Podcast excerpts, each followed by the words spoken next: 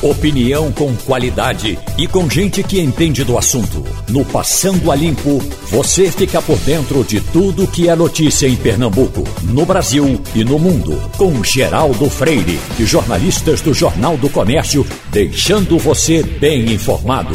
Passando a Limpo. Oi, chegamos ao Passando a Limpo. Hoje é dia 17, segundo mês do ano, fevereiro de 2021. O Passando a Limpo tem Wagner Gomes, tem Romualdo de Souza, tem Fernando Castilho e tem Igor Maciel. Tem um ouvinte de gente boa nosso aqui, que normalmente nos dá informação do Pará. Ele é Agnaldo, ele é de Piedade. Agora mesmo ele está dizendo, estou trabalhando em Carajás, em Paraupebas, Pará, da maior mina de ferro do mundo. Aqui o inverno amazônico está grande, com muita chuva, e eu morrendo de saudade da minha terra. Aguinaldo, passa até passa o teu telefone aqui para nós, sabe? talvez fosse bom uma, uma conversinha, como é que as coisas funcionam né? nesses, nesses lugares. Nesse né? imenso estado do Pará. Não é? Uhum. Uhum. E esse trabalho dele, como é que é esse trabalho dele? Exatamente. Na mina, né? Exatamente. Como, como é, como é a vida no interior do Pará, né? na é? floresta amazônica? Uhum. Bom, uh, vamos, vamos logo para Romualdo de Souza, né? porque nós estamos na expectativa das coisas acontecendo em Brasília. Ô, Romualdo, e, e essa coisa veio pipocar tarde da noite, os noticiários do começo da noite não trouxeram o acontecimento maior que seria a prisão do deputado. E isso fez com que você passasse a noite em claro. Eu estive conversando com você uma hora da madrugada, duas, três. Então, uh, uh, uh, você é, é, é, o Bacurau de Brasília hoje, não é isso? Pois olha, Geraldo, o que aconteceu foi o seguinte: o ministro Alexandre de Moraes estava com a sentença pronta, tão logo ele ficou sabendo do vídeo veiculado na internet pelo deputado que fez aquelas críticas todas a quase todos os integrantes do Supremo Tribunal Federal. Mas ele, o ministro Alexandre de Moraes, Geraldo, precisava primeiro falar com o presidente da Câmara dos Deputados. Claro, ele até poderia tomar a decisão e conversar com o presidente da Câmara depois, mas Alexandre de Moraes preferiu tomar a decisão de mandar prender o deputado somente depois de falar com o presidente da Câmara. E aí ele falou com o presidente da Câmara dos Deputados, aí por volta das nove e meia, dez horas da noite, depois de falar com Arthur Lira, pediu eh, que o deputado Arthur Lira se mantivesse em silêncio até que ele terminasse de elaborar o voto e mandar publicar o voto. Mandar publicar é mandar para a internet, né? Porque eh, com, como não tem mais diário oficial é, impresso, ele manda publicar o voto na internet e aí a secretaria dá como publicado o voto está válido. Então, é, mandou publicar esse voto depois mandar publicar o voto, aí que começou todo o bafafá. E aí o segundo ponto do bafafá foi o próprio presidente da Câmara dos Deputados, Arthur Lira, pedir serenidade, pedir calma e dizer que vai tomar as providências ouvindo o Colégio de Líderes e o plenário da Câmara dos Deputados.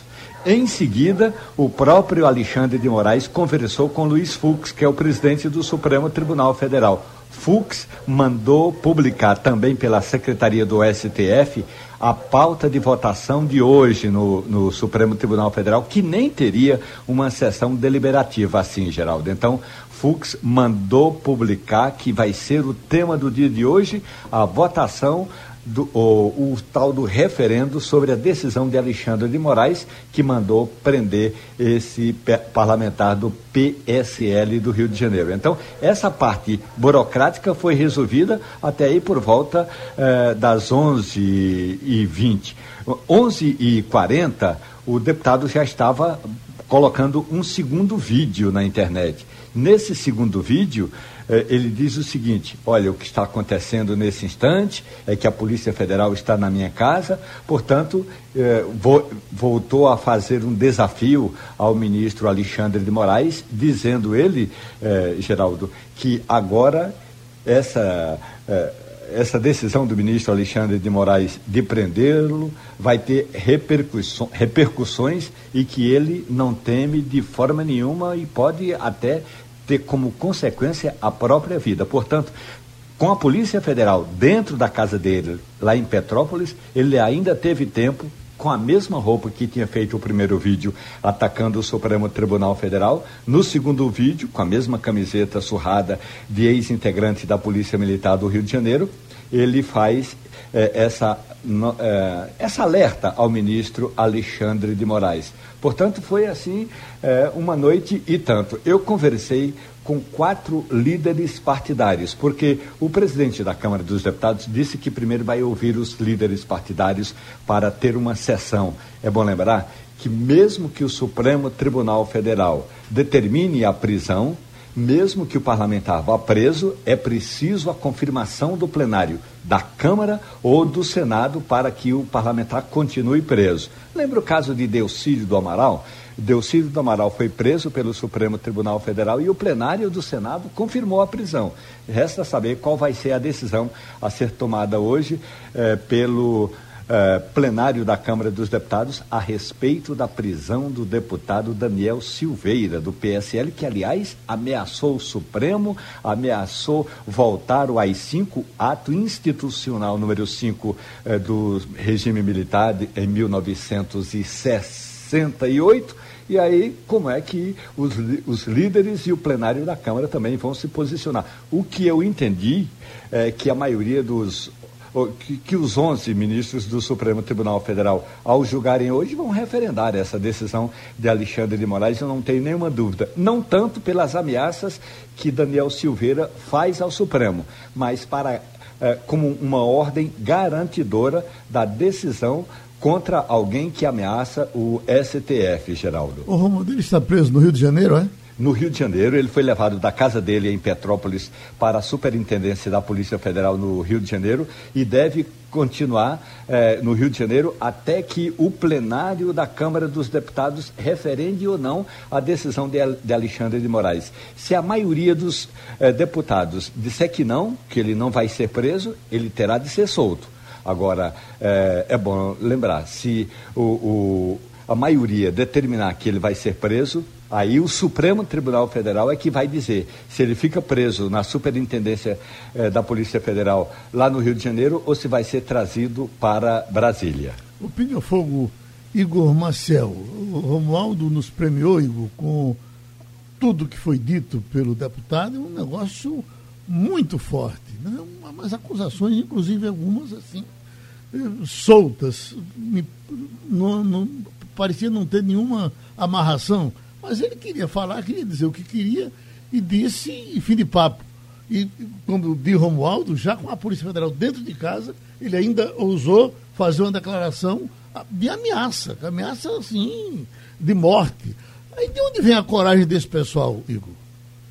Muito bom dia, Geraldo. Muito bom dia a todos os colegas e todos os ouvintes. A gente é, tem acompanhado já há muito tempo os bolsonaristas, os bolsonaristas mais radicais principalmente, eles têm um discurso em que precisam chamar a atenção eles precisam usar uma estratégia que é, se usa muito nas redes sociais e eles usam isso no dia a dia, que é o lacrar. Eles estão ali para lacrar de vez em quando para chamar atenção com algum absurdo, para poder segurar um determinado público. Você, ele tem, eles têm um público, tem um, um, um, eleitor que colocou eles ali naquele cargo, e no caso desse Daniel Silveira, durante a campanha, para a gente é, lembrar qual é, como é o perfil do deputado Daniel Silveira, lá do Rio de Janeiro, ele na campanha ele ficou famoso, entre aspas, por é, ir para a rua e pegar a placa da rua que tem o nome da Marielle Franco, que é aquela vereadora que foi assassinada no Rio de Janeiro, ele pegar a placa e quebrar a placa no meio. E tirar foto quebrando a placa ali. Então ele tem esse perfil realmente de tentar chamar a atenção fazendo esse tipo de coisa. Depois, como deputado, ele já fez outras coisas também que chamam a atenção para aquela bolha dele ali que mantém ele na, na Câmara Federal. É o que ele pretende fazer para poder manter ele em 2022 se ele tentar a reeleição. A questão é que você tem agora uma situação que, aliás, ele colocou o, o, as instituições democráticas numa situação muito complicada. É muito parecido com a, com a situação de uma, uma vítima de violência doméstica, por exemplo. A gente sempre diz aquela história: olha, hoje ele lhe trata mal, depois ele lhe dá um tapa. Se você não fizer nada, em algum momento ele vai matar você. No caso da democracia, com pessoas dessa, desse perfil, desse tipo, precisa agir dessa forma também. Ela tem meios disponíveis para agir de, através das suas instituições para agir e evitar esse tipo de coisa. O grande problema é que se você não toma uma atitude agora e se essa atitude não for exemplar, daqui a pouco não vai ser um xingamento, daqui a pouco não vai ser nada, a gente vai ter coisa muito pior porque é, é, aquela história, você vai, o, o, o, sujeito ele vai colocando o pé na água, ele coloca o dedinho, ele coloca o pé, ele deixa ficar até o tornozelo, até ele mergulhar. Se deixa ele mergulhar nessa lama que é a, o ataque à democracia, daqui a pouco a gente não vai ter mais nada além de lama na democracia. Então a gente precisa ter muito cuidado e o deputado ele se colocou nesse momento. E aí, Romualdo, eu queria até que Romualdo dissesse quando é que deve acontecer, porque eu acho que são 24 horas, em 24 horas a, a Câmara precisa tomar uma decisão. Então, eu, eu, não sei como é que fica nesse caso, porque o Pleno do STF ainda vai se reunir, mas quando é que começam a contar as 24 horas. Mas precisa se dar um exemplo, nesse caso, ele se colocou para testar. Ele está testando a democracia. Nesse momento, a democracia está sendo testada, as instituições brasileiras estão sendo testadas pelo deputado Daniel Silveira do PSL, que, aliás, o PSL já anunciou que vai expulsá-lo. É, já seria um exemplo, só que ele vai tomar isso como um ato de heroísmo. Os, alguns eleitores dele vão tomar isso como um ato de heroísmo.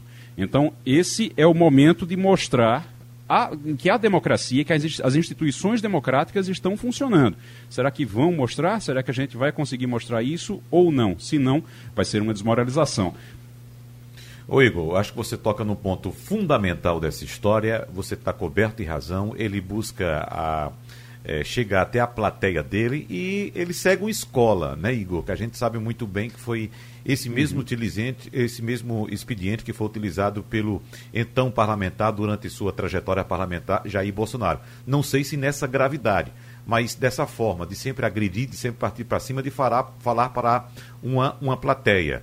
Então, é, é de fato é, bastante perigoso e, claro, é necessário que as instituições democráticas desse país, no caso o judiciário e, claro, o próprio parlamento, dê um freio, dê um basta, porque senão, se deixar por acaso esse parlamentar voltar à ativa, ele vai voltar a fazer coisa pior. Inclusive, Romualdo já trouxe essa declaração dele, ele foi preso fazendo uma ameaça.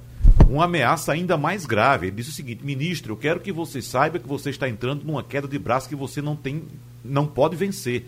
Não adianta você tentar me calar. Eu já fui preso mais de 90 vezes na Polícia Militar do Estado do Rio de Janeiro. Ou seja, é mais um, uma fala, mais uma frase que depõe contra o próprio deputado.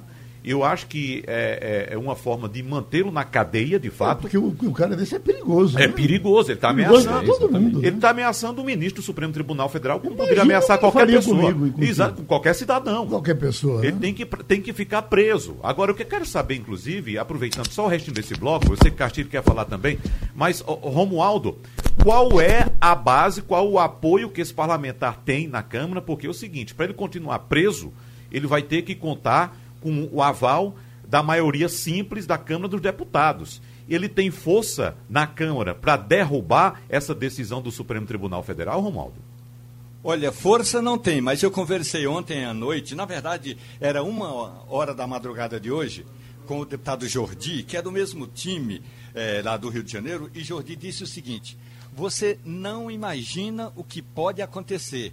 Você está achando, ele disse o seguinte: você está achando que o deputado Daniel é o senador Delcídio do Amaral, que o grupo dele jogou ele aos leões, pois nós não vamos abandonar o deputado Daniel. Me disse o deputado Jordi, que é do mesmo grupo que é lá do Rio de Janeiro. Agora, a questão toda é a seguinte: quando uh, o, o Supremo Tribunal Federal uh, referenda a decisão do deputado, uh, do ministro Alexandre de Moraes, isso significa, na prática, que o, o presidente da Câmara dos Deputados, Arthur Lira, dificilmente faria uma sessão hoje em Brasília. Ele deve fazer amanhã porque amanhã vai ter, já tem sessão eh, deliberativa, já está convocada a sessão deliberativa. Então, o mais provável é que esse julgamento ocorra amanhã. Ainda que Daniel não tenha todo o, o, número de votos suficiente, estamos falando do Daniel Silveira, ainda que ele não tenha o número de votos suficiente para escapar da prisão, mas muita gente vai fazer barulho. E aí eu digo assim, gente que faz barulho. Por exemplo, o, quando ele, o deputado eh, Daniel Silveira, faz discursos na Câmara, ele cita sempre esse episódio a que você se refere aí, que ele já foi que ele é um ex-integrante da Polícia Militar do Rio de Janeiro, que ele já foi preso 90 vezes e ele não tem medo de prisão. Portanto, esta vai ser atuada. No passado, se fosse eh, em setembro, outubro, ia ter muita gente na rua. Vamos lembrar que eh, no ano passado, com o apoio do deputado Daniel Silveira, aquele grupo da Sara Giromini eh, fez uma manifestação na Praça dos Três Poderes, jogando foguetes, fogos de artifício, para o lado do Supremo Tribunal Federal. E o próprio Daniel Silveira a, apoiou aquela manifestação, apoiou aquele acampamento que estava armado na porta do Ministério da Justiça. Hoje já não tem mais aquele mesmo grupo, a própria Sara Giromini já não está mais nem aí para a causa dela, que era a causa de fechar o Supremo Tribunal Federal. E se no passado o filho do presidente da República disse que com um cabo e um jipe eles fechariam o Supremo Tribunal Federal, hoje essa gente está um pouco mais ajuizada. Mas Vai ter zoada? Vai, mas não a zoada necessária, na minha avaliação, para fazer o Daniel Silveira escapar da prisão. Já estamos com o desembargador Francisco Queiroz, contribuinte aqui dos nossos programas, participa ativamente aqui com a gente, por diversas vezes, inclusive, discorda de posições do Supremo, e tudo bem, doutor Francisco, que o deputado discordasse, mas eu lhe pergunto haveria outra opção ao Supremo a não ser mandar prendê-lo? Eu penso que não. Eu vou dizer, na verdade, eu acho que o, o, o deputado Daniel. A, primeiro, bom dia a todos os seus ouvintes. Inclusive, eu sou sempre seu ouvinte. O Daniel Silveira, na verdade, eu acho que ele é um, um instrumento de um, de um mecanismo de articulado. Você veja, você teve a divulgação da fala do general, daquele escrito dele, você teve na mesma semana, Bolsonaro é, e, expediu é, quatro decretos absurdos no tocante à, à, ampliação da liberação de armas, inclusive possibilitando a compra dos enchedores de munição sem controle. Não precisa mais ter o controle de quem compra é, aqueles mecanismos para fazer enchimento de bala.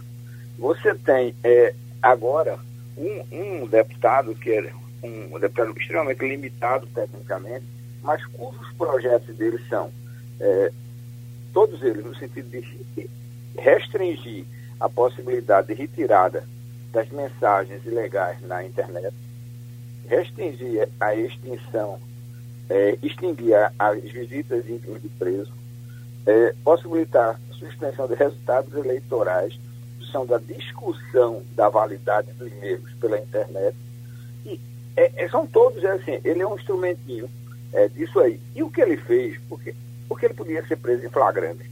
Flagrante está na 302 do, do, do Código Penal. Ou você praticou um crime ou está na sequência de ter praticado. No caso, o crime dele não foi só fazer o vídeo, mas persistir na divulgação daquele vídeo. Eu, eu, eu diria que ele queria ser preso. Uhum. É, queria criar uma situação de. Porque ele, o pessoal mais radical do bolsonarismo vem forçando um, um, um, a corda do regime democrático. Acho que eles leram muito a, a, a evolução do, do, partido nazista nos anos 30. É parecido. É, a, quem leu, é, leu o começo esqueceu de ver o resultado desastroso que teve. Então, ele tá, eles estão forçando a barra. Eu não tenho menor dúvida. O que o deputado fez foi forçar a barra. Inclusive, quando ele foi preso, ele imediatamente publicou outro, outro vídeo dizendo que os, os é, o Supremo, sobretudo é, Alexandre Moraes Faquim, Toffoli Lewandowski, etc., eles e Gilmar Mendes não, e, e Marco Aurélio, eles iam ver que não venciam essa batalha. Então, ele, o que é que ele está forçando? A ideia de criar uma quebra, enfraquecer o Supremo, tra trazer os, os, os, militares como ofendidos para a base de apoio direta do presidente da República e, e armar as milícias. Ele, ele falava tanto de, de, de do, do, venezuelano que usou esse instrumento de armar milícia, ele está armando milícia, porque ele está possibilitando a, a aquisição de armas pesadas, houve uma ampliação das armas toleradas, 9mm, 45, a R15, desde que não seja automático, você passou a ter uma possibilidade de ter 30 fuzis em casa. Pô, quantas pessoas? Imagina você tenha 2 mil pessoas comprando 30 fuzis. São 60 mil fuzis. Então, assim, é, e outra coisa, a questão da identificação de origem. Então, você está tendo uma facilitação do armamento de pessoas, que não vai ser para os pobres, porque o povo não tem dinheiro para comprar essas armas, você vai ter, tendo alguns feito cão de fila, insuflado, insuflando para ver a reação dos órgãos constituídos e virar vítima, como é o caso do deputado. Você vê o perfil do deputado, o deputado é muito limitado tecnicamente. Ele é um, ele é um ex-policial, respeito muitos policiais militares, conheço alguns excepcionais, mas ele, ele continua sendo um policial militar daquela versão antiga. É, faço o que o meu chefe mandar.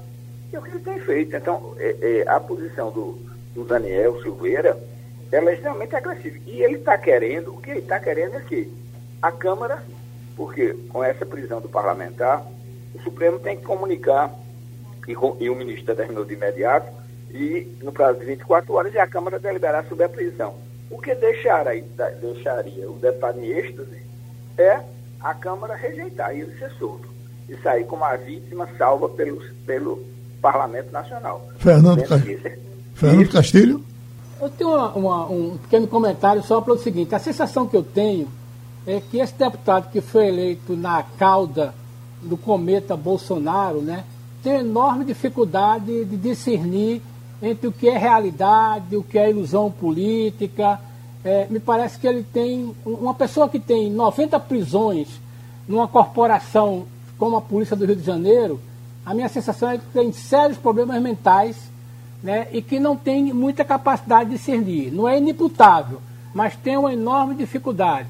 O senhor acha que, que esse tipo de personagem consegue é, catalisar algum tipo de apoio né, fora das mídias sociais, claro que o, a, a democracia vai dar uma resposta, mas como é que o senhor analisa esse tipo de comportamento? É, um sujeito que tem esse comportamento, ele consegue ainda capitalizar algum tipo de, de apoio fora do que tem na internet? Se ele virar vítima, sim. Veja, eu, eu inclusive fui ver o perfil dele, essa colocação das dezenas e dezenas de prisões disciplinares dele na PM, é um quadro que mesmo na instituição que é defensora de ordem, esse indivíduo era, era um atrabidiário, era um indivíduo que merecia punição. Ele é um, um político antigo aqui, já falecido, de que dizia, é, que eu respeitava muito, que ele dizia o seguinte, todo, ele dizia, Chico, todo partido tem que ter um pinicão. O que é um pinicão? É onde você joga certas coisas que os outros não ficam bem, está dizendo. É o pinicão. Eu, esse Daniel Silveira, é um dos pinicões do partido dele, entendeu? Então, ele é um instrumento para isso. Ele só vai saber fazer isso. Ele é incapaz de qualquer coisa. Tanto que você olhar todos os projetos que ele subscreve, ele pedindo para ser coautor. Ele, como autor de projeto legislativo, praticamente não tem nada. Porque ele, ele é de uma incapacidade técnica indiscutível. Ele é um instrumento de estupidez. E o que me preocupa é se a gente, se isso for entendido como um fato isolado, é ruim. Mas se isso for entendido dentro de um contexto onde você tem um grupo político que quer desprestigiar e, e descredenciar o sistema eleitoral, armar pessoas e ofender as instituições, aí você tem assim, um, um, um, um panorama, um palco perigoso para certas ações. A minha preocupação é as besteiras que o deputado diga, eu, sinceramente, como cidadão, não estou nem aí. Mas a grande preocupação é que ele insufla uma pequena parte da população, com mais outra parte da população beneficiada da liberação de compra de armas, sobretudo segmento ruralista e o segmento mais conservador, e ele tenta defender o general naquela fala que ele fez, é, é, e que eu achei aquela fala, não tinha grande coisa não, mas quiseram transformar aquilo num, num que os militares falaram com os, os é, as pessoas do judiciário. Eu penso que o, o, o, um segmento militar fazer uma exposição sobre um fato, eu não vejo coisa não. Eu, há muitos anos atrás, quando era juiz, concedi um HC é, sobre um general chamado Torres de Mello, contra o Comando Militar do Nordeste, é, que, que, que determinada prisão dele disciplinar, porque ele tinha é, se manifestado a favor da manifestação que um militar menos graduado tinha feito lá na prefeitura de Apucarana. E quando eu concedi o habeas corpus, o general veio falar comigo, pediu licença e fez a expulsão dele. Ele entendia que era assim. Eu ouvi tudo que ele disse e mantive a minha decisão. Então eu acho que o militar tem uma opinião, ou ligar para o ministro, ministro, isso é perigoso. Agora, se essa fala junto ao Supremo fosse um instrumento, olha, faça isso porque pode ter um risco. O Supremo pode ser. Aí já é outra coisa. A comunicação de qualquer cidadão ou autoridade expondo sua posição sobre um fato, eu não vejo problema nenhum. A tentativa de transformação nisso, numa posição de, de confronto, é que é problemática, porque eu acho que o Exército vem, os forças militares em geral, vem tendo uma função muito boa, vem distinguindo o que é o papel delas profissional com o que é esse, um segmento deles que está em cargos de comissão, como o Pazuello está próximo a esse capitão. É, esse aí é, são coisas distintas. Eu acho que o Exército tem se mantido bem profissional. Espero que continue assim. Essa é a minha posição. Pronto, então a gente agradece outra vez ao desembargador Francisco Queiroz a participação no Passando a Limpo. Ainda em cima dessa crise, estamos com o senador Lazer Martins, do Rio Grande do Sul. Senador, temos aqui para conversar com o senhor Wagner Gomes, Fernando Castilho, Igor Maciel e Romualdo de Souza. Romualdo de Souza, começando contigo. Senador, muito bom dia para o senhor. Vamos analisar a questão do conceito de liberdade de expressão que a Constituição concede ao parlamentar, o deputado, o senador. É claro que essa questão vai ser decidida pelo plenário da Câmara dos Deputados. Mas se fosse no Senado, nessas condições, qual seria a sua posição, senador? Bom, é, é Romualdo, né? Isso, senador. Muito bom dia a você, bom dia aos demais participantes aí do programa, ao apresentador Geraldo Freire e aos ouvintes da Rádio Jornal.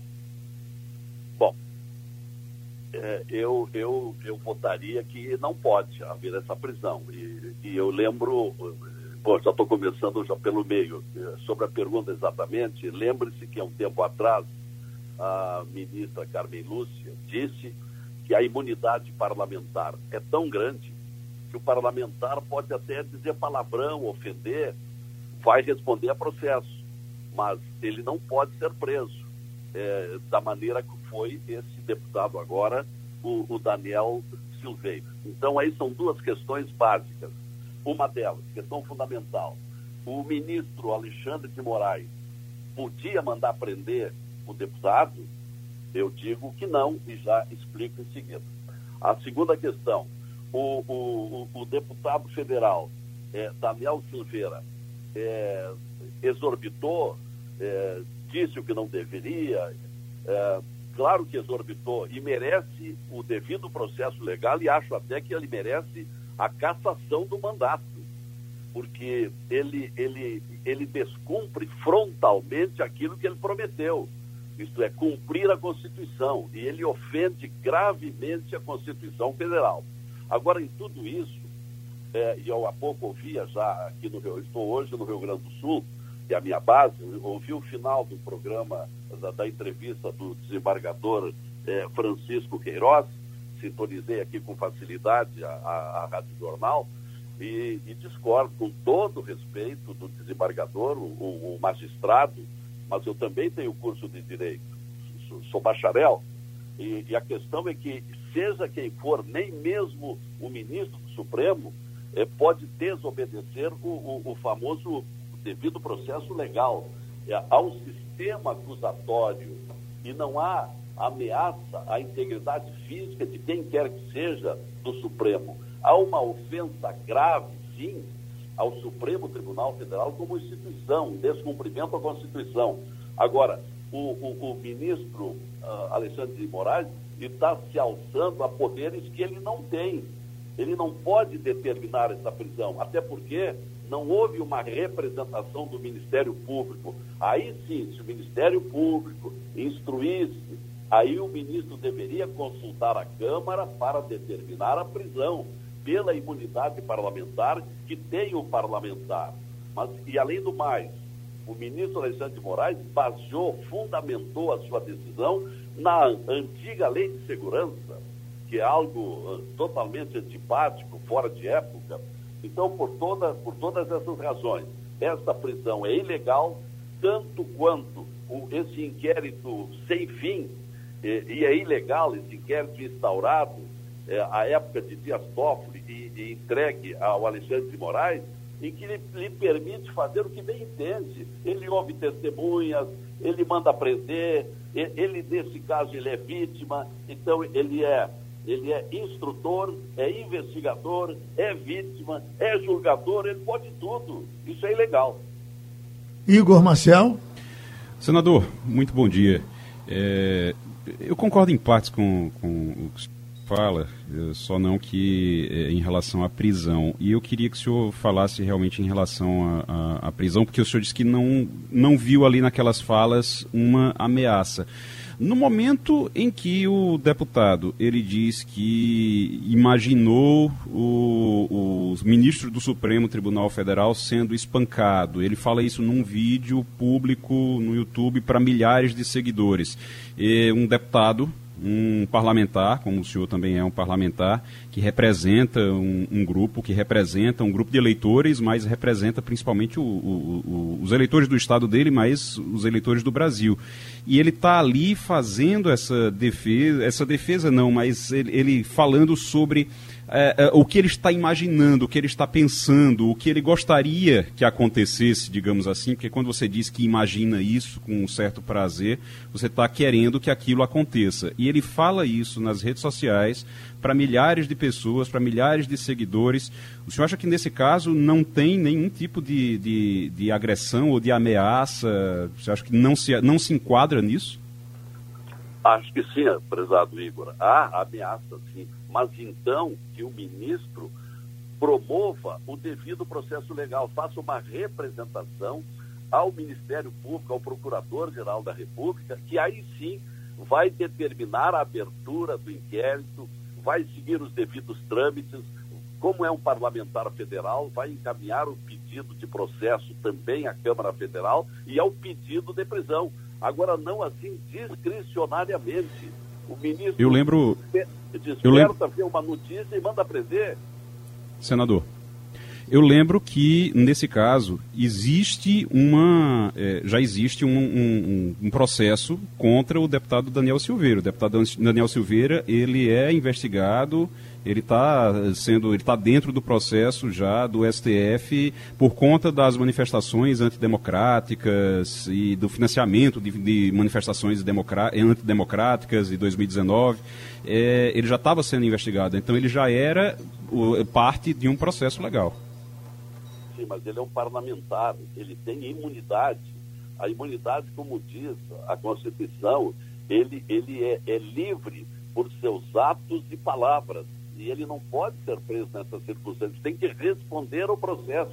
Só ao final do processo ser condenado, ser caçado e ir para a cadeia. Então, nessas circunstâncias, é que o ministro Alexandre de Moraes, que, no meu entender, tem abusado da sua função, tem exorbitado completamente da sua função, é, nessas circunstâncias se transfere um poder absoluto a esse inquérito ilegal partindo daí, a, a origem, a raiz de tudo isso é ilegal, está errada. Esse inquérito não pode existir. Ele não foi, ele não foi, não seguiu o devido trâmite de, de, de representação da Procuradoria-Geral da República e chega agora à culminância de prender um deputado federal que tem, que tem, que tem, a, que tem a isenção, que tem a imunidade.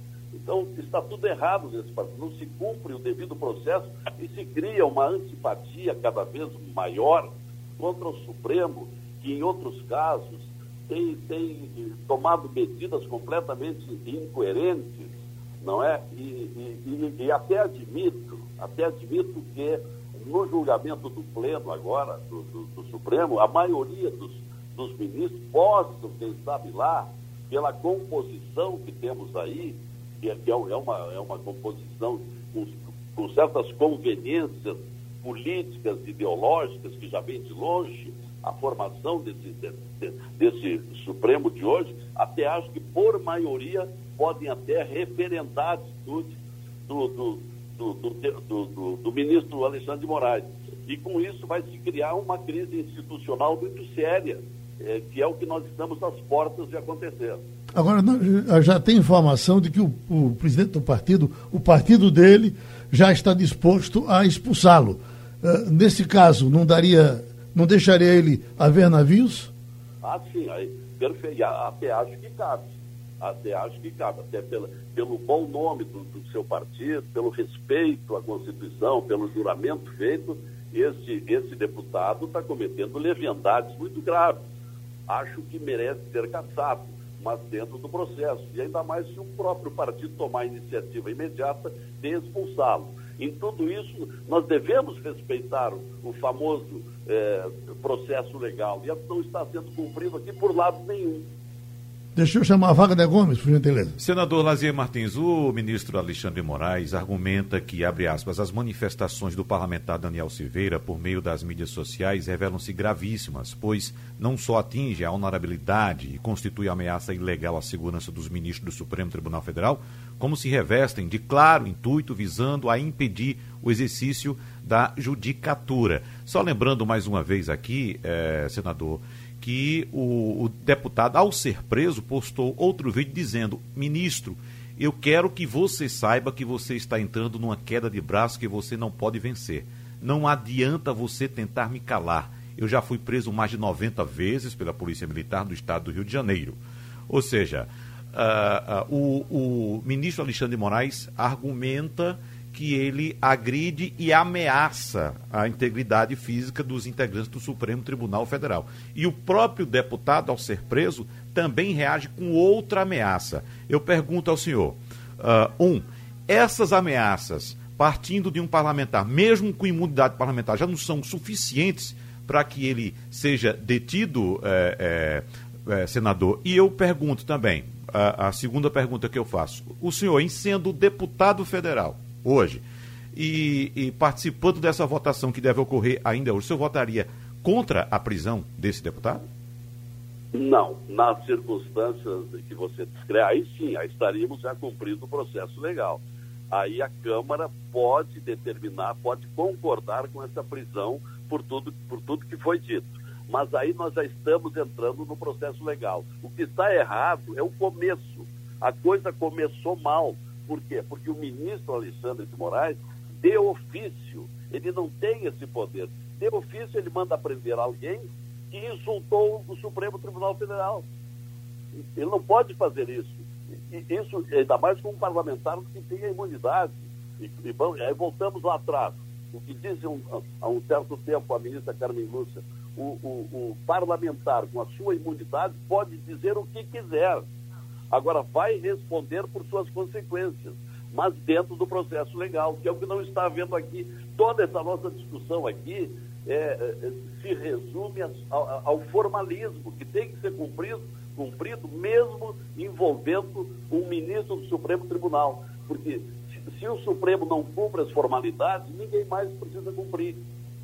Muito obrigado, então, senador Lazer Martins do Rio Grande do Sul, do Podemos do Rio Grande do Sul, contribuindo com o Passando a Limpo. Romualdo, o clima em Brasília tem outras coisas para tratar, mas é, tem um projeto do governo federal, um projeto do presidente Bolsonaro para unificar o ICMS no caso dos combustíveis. O, o, o valor cobrado em Pernambuco deve ser o cobrado em São Paulo, da Paraíba deve ser o cobrado no Rio de Janeiro, enfim uma, um valor único, que na cabeça da gente, assim, a distância pode ser até lógico que seja assim, mas deve ter os meandros de cada estado para a gente discutir e saber como é que o parlamento vai reagir. Esse projeto já, já, já está no Congresso, Romualdo? O Geraldo, eu conversei agora há pouco com o deputado Baleia Rossi. O presidente nacional do MDB é um dos autores, aliás, é autor de um dos projetos da reforma que trata dessa questão tributária. Lembre-se que temos três projetos e o governo diz que, que tudo, isso, tudo isso é prioritário. O presidente do MDB me disse, Geraldo, que vai fazer de tudo para barrar o projeto do presidente Jair Bolsonaro, que ainda não chegou à mesa da Câmara. Por que ele é contra? Porque ele acha que esse assunto tem de ser tratado na reforma tributária, não num projeto à parte. Além do mais, Baleia Rossi entende que o, que o, o, o CONFAS, que é o Conselho é, que reúne os secretários de Fazenda dos estados, deveria se posicionar a respeito da cobrança do ICMS, não mais na bomba, mas lá na refinaria. Portanto, Geraldo, é, vai ter muito bafafá por aqui e, pelo que eu vi de um dos autores de um dos projetos, esse assunto não vai prosperar por enquanto não, Geraldo. Já eu estamos... tenho uma última informação, Geraldo, por gentileza. Uhum. Eu acabo de falar com o líder do PSL. Ele disse que o PSL vai mandar publicar a expulsão do deputado Daniel Silveira aqui agora. E o próprio PSL poderá, Geraldo, é, assinar um documento para que o processo de Daniel Silveira seja julgado primeiro no Conselho de Ética da Câmara. Agora, o danado é a burocracia. Qual é a burocracia? É que as comissões temáticas da Câmara não estão funcionando. Isso significa que o Conselho de Ética também não está funcionando. Então, mesmo que alguém faça a representação e que tenha até o aval do próprio PSL, vai ser muito difícil julgar o deputado Daniel Silveira na, no Conselho de Ética, como recomendou aí o senador Lazier Martins, porque o Conselho de Ética não está funcionando em já função da pandemia. Já estamos com a, doutora em Direito Tributário, Meriel Queiroz, e a doutora Meriel, lhe chamamos para falar desse assunto, o, o ICMS dos combustíveis que o governo quer tratar de forma linear por todos os estados. Pernambuco cobram de uma forma, a Paraíba cobra de outro, São Paulo cobra de outro. É, é legal fazer, dá para fazer como o governo está querendo? Bom dia, Geraldo. Bom dia a todos os ouvintes. É uma alegria estar aqui com você novamente. E mais uma vez para a gente falar dessa questão tão complexa que é, é a tributação no Brasil. Né? Veja, nós temos três projetos de reforma tributária lá no Congresso que não estão andando, e até bom que não andem, porque eles são péssimos do jeito que estão colocados, né? E, de repente, o, o governo tinha mandado um PL para unificar o PIS-COFINS, que está lá, e agora um projeto de lei complementar unificando o ICMS eh, sobre combustíveis. A medida é importante porque hoje nós temos vários ICMS. Então, um estado, a gasolina varia de preço de acordo com o ICMS. Então, num estado é um valor, no outro estado é outro é, estados limítrofes, isso gera uma concorrência desleal, né? Então, o que é que acontece? É, foi mandado esse projeto de lei. Aí a questão é o seguinte, isso impacta o Pacto Federativo? A, a legislação do ICMS, ele tem que ser legislado é, por lei dos estados. Mas antes que haja essa lei dos estados, tem que haver uma lei complementar. E é exatamente isso que foi enviado, uma lei complementar. Tá? E aí ela vai unificar esse, é, esse CMS e vai fazer com que ele seja é, cobrado na ponta, lá na distribuidora. Hoje já existe isso praticamente com a substituição tributária, mas agora seria legalizar com o regime. Eu penso que é legal, sim, é, através de lei complementar, que seja enviado para o Congresso para ver debate. A questão é que a iniciativa foi do Poder Executivo Federal, quando nós temos um tributo é, estadual. Então, pode haver alguma discussão sobre essa questão da, da, do, da, da, quebra do Pacto Federativo, mas isso é uma medida que, inclusive, já está na própria, nos projetos de reforma tributária. Nos projetos de reforma tributária, o ICMS vai ser unificado porque uma das coisas que torna mais complexa essa tributação é a gente ter 27 legislações de ICMS, 27 alíquotas diferentes de ICMS para todos os estados, e aí vem vários regimes de substituição tributária, é, é, regimes de é, é, benefícios fiscais, etc. E isso é que faz essa complexidade.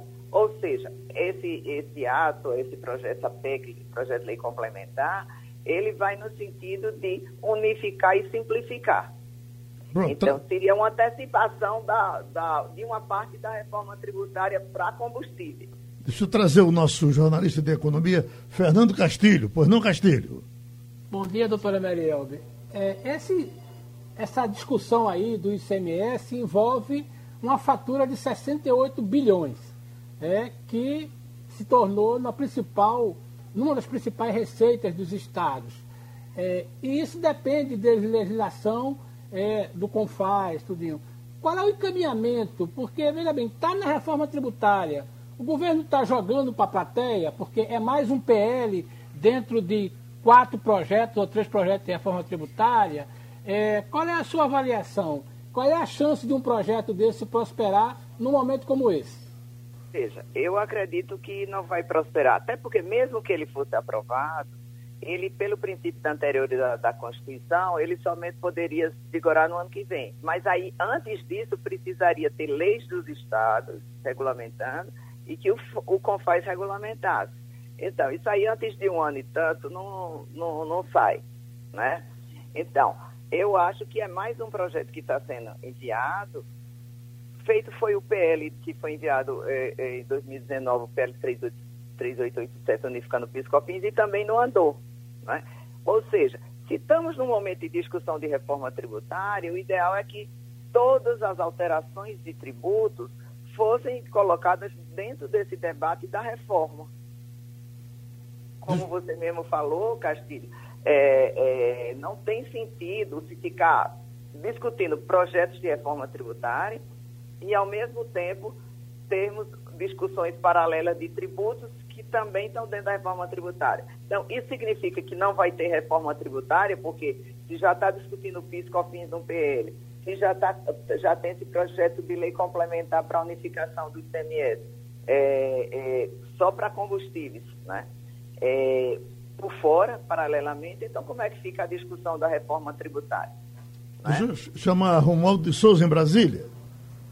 É, a questão toda é como é que vai se posicionar o Confaz. Eu gostaria de ouvir a sua opinião a respeito é, dos secretários de Fazenda, porque do que eu tenho escutado por aqui, tem secretários dizendo que não dá para discutir esse assunto do ICMS separado da reforma tributária.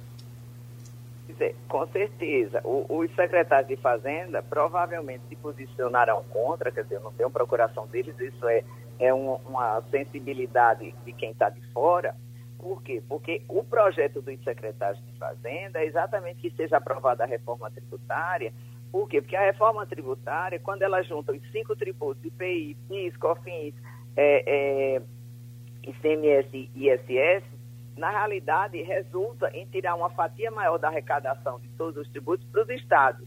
E com essa daqui, pode haver uma perda de, de, de, de, de tributo de ICMS para alguns estados. Né?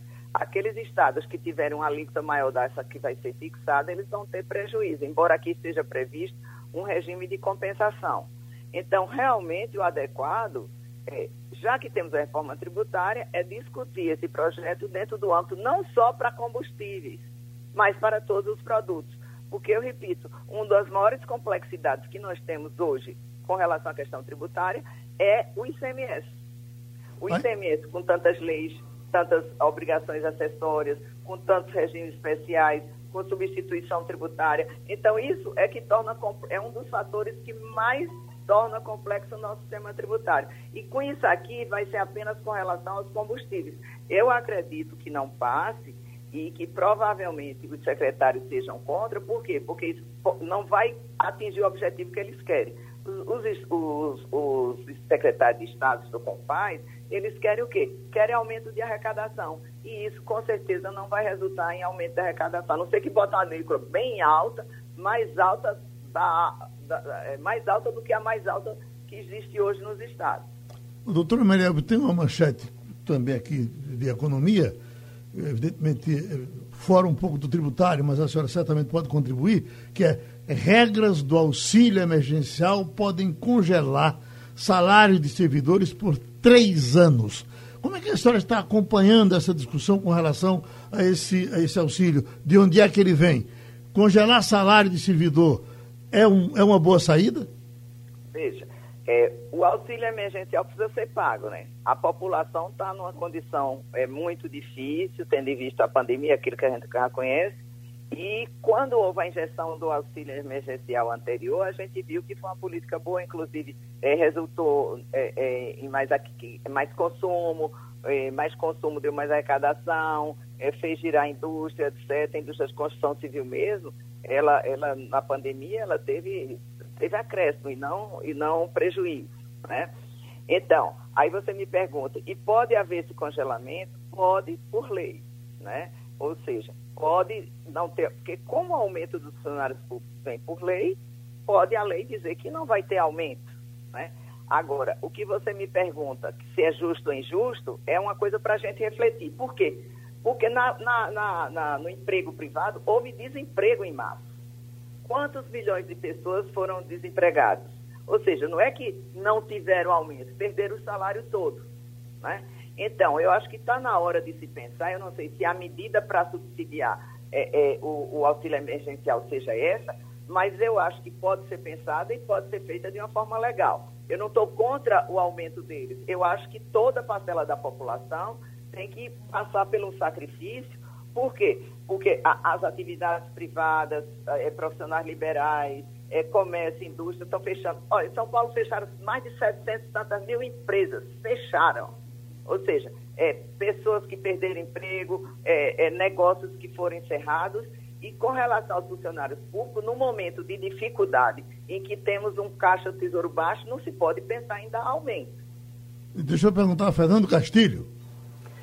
Então, doutora Beriobi, nessa questão ainda do, do ICMS, é, os combustíveis atingiram hoje uma, uma, uma importância muito grande. É, estados como Pernambuco, ele lidera, no Rio de Janeiro ele lidera, é, Rio Grande do Sul e em todo o estado do Nordeste, eles estouraram a alíquota. É, já, a senhora já conversou com alguém sobre é, o que é que poderia provocar em termos de perdas para os estados do Nordeste, os estados menos aquinhoados, se um projeto desse evoluísse, embora a senhora tenha dito que ele vai morrer nas gavetas? É, eu espero que ele morra. Né? Mas o que é que acontece? O ICMS é, é, combustível hoje é uma das maiores arrecadação. O que é um absurdo, porque na realidade combustíveis é um produto essencial, não é um produto supérfluo, né? É um produto essencial porque ele vai no frete, no táxi, no ônibus, é, é, em toda a rede de transporte, né? Inclusive rede de transporte público, e isso não era o produto. Só como ele é de fácil arrecadação, os estados usam isso para aumentar essa arrecadação de forma mais fácil e, e, e maior, né?